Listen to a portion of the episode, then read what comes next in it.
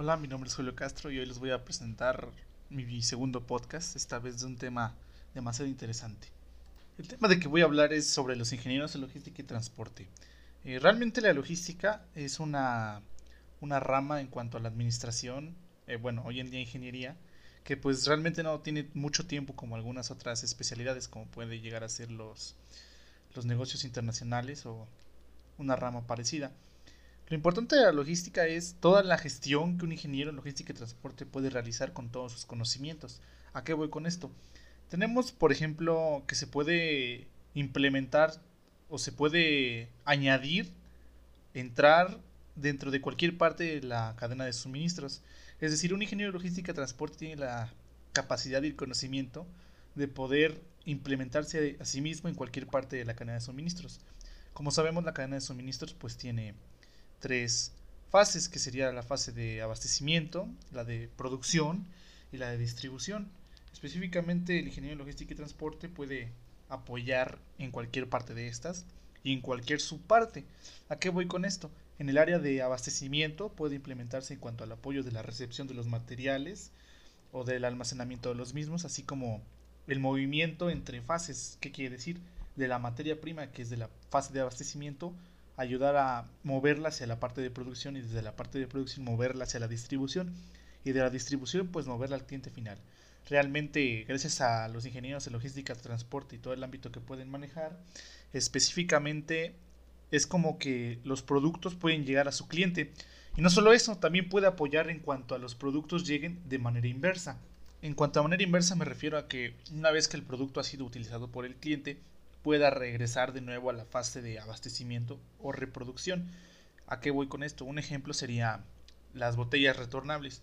En cuanto a la Coca-Cola dentro de botellas retornables es un producto terminado, pero asimismo el ingeniero logística y transporte puede apoyar en cuanto al envase retornable regresar de nuevo a la fase de abastecimiento para posteriormente pasar de nuevo a producción y de nuevo a distribución.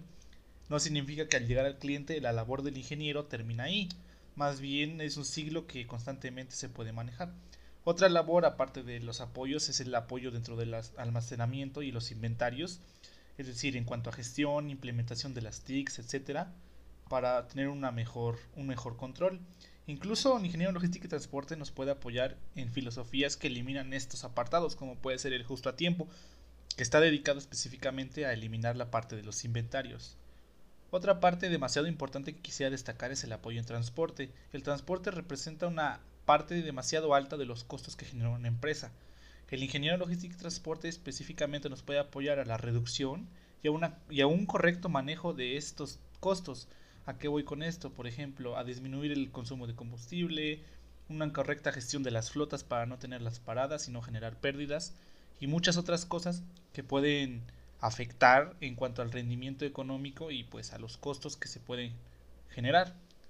También tiene muchas muchas otras aptitudes como el apoyo en métodos sustentables para en cuanto a la gestión de flotas como puede ser un transporte, un diseño de rutas eficiente, etcétera, y también rutas alternas, que quiere decir que si tenemos un fallo o un contratiempo, tengamos plan B o plan C para poder pues ahora sí que a tener una contra en cuanto a nuestro problema. Pues realmente las capacidades o las posibilidades dentro de la ingeniería son demasiado extensas que se necesitaría muchísimo tiempo para poder abarcarlas todas. Realmente es maravilloso el poder conocer y es una, una ingeniería que puede seguir avanzando con el tiempo, es decir, con la implementación de nuevas TICs o de nuevos métodos podemos seguir evolucionando demasiado.